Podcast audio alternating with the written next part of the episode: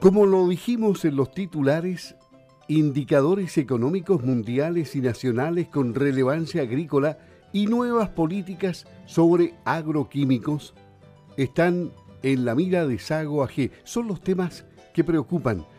Para eso saludamos a Cristian Ann McEvoy, director ejecutivo de Sago AG. Buenos días, don Cristian, ¿cómo está? Muy buenos días, don Luis, ¿cómo está usted? Empezando la semana y preocupados ya del tema económico y agrícola mundial, llevo también una noticia que habla de la incertidumbre y la inflación que golpea a los agricultores en todo el mundo.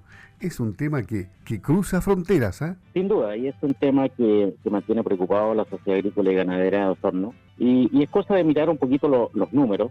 Eh, por un lado, tenemos ya el, el, informe, digamos, de la tasa de política monetaria que quedó en un 11,25%. Esto es una tasa muy alta, solamente eh, vista, digamos, en, en, épocas donde hemos tenido un avance de la inflación de manera muy importante hace muchos años, que esta tasa no estaba tan, tan, tan alta y el costo del dinero efectivamente es un freno no solamente a, a la inflación, es la manera como nuestro Banco Central, ¿no es cierto?, combate ese flagelo, pero también esta, esta medicina tiene efectos secundarios, que es apagar o de alguna manera amenazar eh, el crecimiento de la economía. Por lo tanto, ahí tenemos una luz de, emergencia prendida de manera importante y esto se acopla, ¿no es cierto?, con, con los indicadores que vienen para el 2023.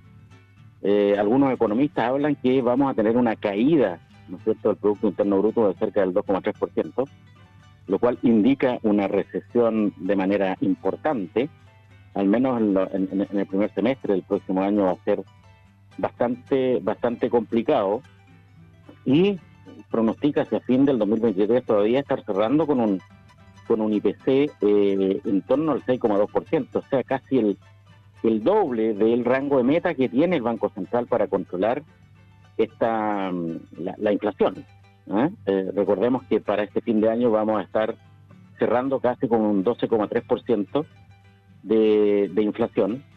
Estaríamos más o menos reduciéndola a la mitad el próximo año, pero todavía el doble el rango meta y, este año cerrando con cuatro veces el rango meta. Por lo tanto, aquí tenemos una voz de alerta de que se está pagando efectivamente eh, estas licencias, yo diría, más allá de lo recomendable y las políticas, eh, yo diría, con sin foco, que eh, durante la pandemia, a través de los retiros, ¿no es cierto?, se, impulsaron y que efectivamente, nadie lo puede negar, muchas familias tuvieron muchos problemas, pero es ahí donde la focalización, ¿no es cierto?, de los recursos cuando son escasos, eh, va en beneficio de la gente y no en perjuicio de la economía. Pero cuando no hay focalización y por otro lado estos recursos y también ¿no se desincentiva el ahorro, bueno, eso termina pagándose con estas cifras económicas que efectivamente no son muy alentadoras. Pero eso es el concepto, el concierto local, ¿no es cierto? Que, que pinta bastante complejo y ahí la voz de alerta es este 2023 que nos pille lo más sano posible económicamente, ¿no es cierto? Eh, porque va a ser un año tremendamente complicado, no solamente para los consumidores, sino también para la producción, porque esta inflación también, vamos a ver ahora, en, el mundo tiene que ver con inflación de costos, o sea, los costos de producción en el mundo, Chile es un importador neto de muchos eh, insumos para la producción agrícola, eh, ha subido de manera relevante.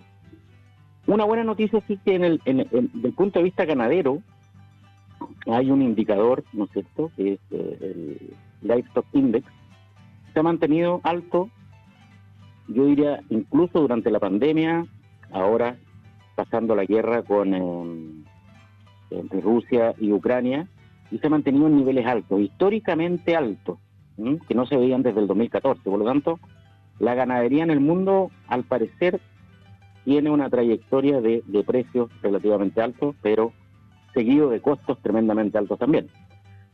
Si vamos viendo ahora algunos commodities eh, agrícolas como el maíz y el trigo, habían posterior a haber normalizado un poquito el tema de la guerra, bajado en algún eh, nivel sus precios récord que llegaron a tener, pero hemos visto tanto el maíz como el trigo eh, estos últimos dos meses empezar nuevamente una escalada de subida de precios, digamos, que hablan de que efectivamente el alza de los costos y todavía incertidumbre en, la economía mundial y también en la guerra en Ucrania hacen que eh, estos commodities eh, estén, estén a la, al alza.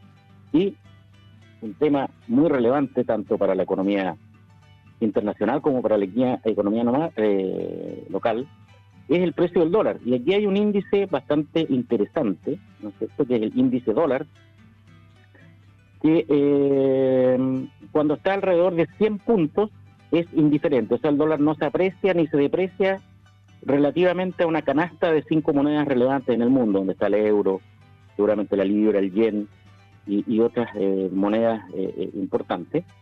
Y, hemos visto que hoy día el dólar este índice está por sobre los 112 puntos, por lo tanto el dólar se está apreciando con respecto a, otras monedas. ¿Qué puede significar esto? ¿No es cierto? Que como el mundo está entrando a una crisis, hay refugio en este activo, ¿no es cierto?, el precio del dólar, pero también podría estar mostrando una fortaleza de Estados Unidos, que Estados Unidos estaba mostrando muy malas cifras económicas hace un tiempo atrás, pero hoy día empieza de alguna manera a mostrar síntomas de recuperación y mientras el mundo se sume, ¿no es cierto?, en una crisis económica importante y una recesión, Estados Unidos podría ser el primero en salir. Y acá, nuevamente buscando estos índices que, nosotros seguimos para un poquito predecir eh, qué es lo que viene eh, en los futuros meses, un arte muy difícil, porque hay mucha volatilidad y justamente hay un índice interesante que es el VIX, que muestra, ¿no es cierto?, la volatilidad de los mercados, cómo los inversionistas a lo largo de todo el mundo ven si el mercado está calmo y para hacer inversiones de largo plazo o por el contrario, el mercado está turbulento y se vienen eh, periodos complicados. Y este es un índice que normalmente, normalmente está en alrededor de 10 puntos, pero hoy día lo vemos en alrededor de 32,3 puntos al alza de manera importante y para que los auditores se den una idea de, cómo eh, más o menos predice o funciona este índice, cuando fue la crisis subprime, año 2007-2008, este índice llegó a cerca de 60. ¿Ah? ¿Ah? Cuando tuvimos el tema del COVID y la guerra, alrededor de 50 puntos. Y normalmente este índice está en los 10 puntos, pero hoy día se encarama y al alza por los 32 puntos. Por lo tanto, este índice que es global, es un índice de incertidumbre, de, volatilidad eh, se empina hacia valores complicados donde hemos vivido crisis importantes. Por lo tanto, aquí también, para los que nos escuchan, una, una voz de alerta eh, para que nos pille con, la, con las finanzas lo más sano posible.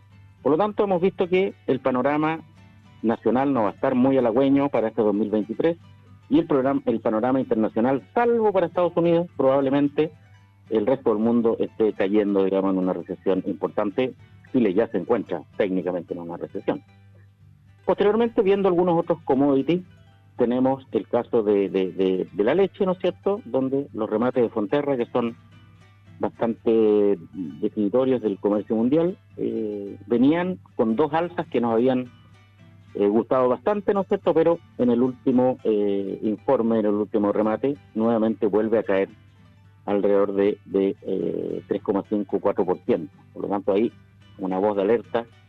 También, la uria, que es un commodity fundamental para la producción de, cultivos y praderas, había mostrado con el fin, un poquito la normalización de la guerra, una caída importante hasta los 500 dólares la tonelada, pero hoy día vemos cómo nuevamente se encarama por sobre los 630 y una cosa importante es que los precios futuros de este gran e importante commodity para octubre 630, noviembre 635 y diciembre 642. Por lo tanto, nos muestran una alza de este commodity hacia, hacia el, futuro.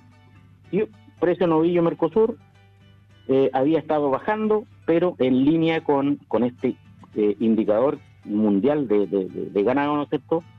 Subió eh, empezando octubre a cerca de 3,55 dólares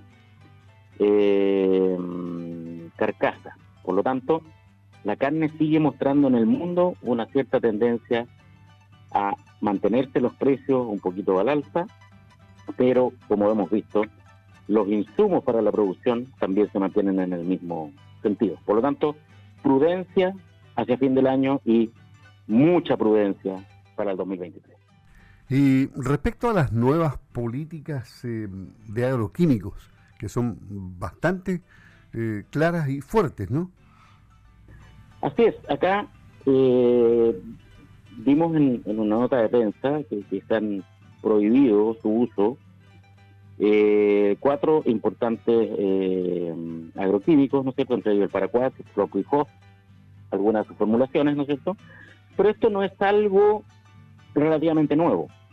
Esto es algo que nosotros los gremios lo veníamos viendo desde hace un tiempo, porque esto deriva de un convenio del 2020, del 2004, que es el convenio de Rotterdam, donde se va anualmente viendo qué eh, agroquímicos se pueden ir reemplazando por nuevas formulaciones, ya que se ha ido descubriendo que ciertos eh, agroquímicos, por ejemplo el paraquat, está bastante demostrado ya, con bastante evidencia científica, incluso bastante antigua ya, el 2011, 2012, que tiene efectivamente eh, problemas de contaminación y problemas para la salud humana, toxicidad, y, por lo tanto eh, tienen que ir eh, saliendo, digamos, de, circulación. Lo que sí hemos pedido a la autoridad, y en eso los gremios estamos muy, muy alertas y, trabajando, de hecho, estableció que va a haber una mesa de trabajo conjunto, es que se vaya haciendo un trabajo gradual. Hay ciertos usos del paraquat, por ejemplo, que ya están prohibidos hace mucho tiempo, pero hay otros que todavía se permiten y que tienen un menor riesgo para la salud humana, sin prejuicio lo anterior, el camino es hacia la prohibición. Pero que se vaya haciendo en la medida de que se vayan descubriendo moléculas nuevas o vaya entrando al mercado algo que lo reemplace, para no quedar efectivamente sin una herramienta importante para la producción de alimentos. Eso es hoy día la política que tiene un poquito la sociedad agrícola y ganadera de, por un lado, la evidencia científica irrefutable, ¿no es cierto? Estos son productos que de alguna manera tienen que ir saliendo si uno quiere una agricultura que entregue productos inocuos, sanos para, para la nutrición de, las personas y también sustentables con el, con, con el medio ambiente, pero gradualmente y en la medida que se vaya incorporando, y ahí hay una llamada al SAC para que efectivamente logre congeniar esta salida de productos con la entrada de productos que eh, puedan servir para proseguir, digamos, la producción de alimentos de manera adecuada. Cristian And McEvoy en el inicio de la semana con los temas que preocupan a SAGO, los indicadores económicos mundiales y nacionales con relevancia agrícola y las nuevas políticas sobre agroquímicos. Que tenga una buena semana, don Cristian. Buenos días. Igualmente, Luis, que tenga una buena semana.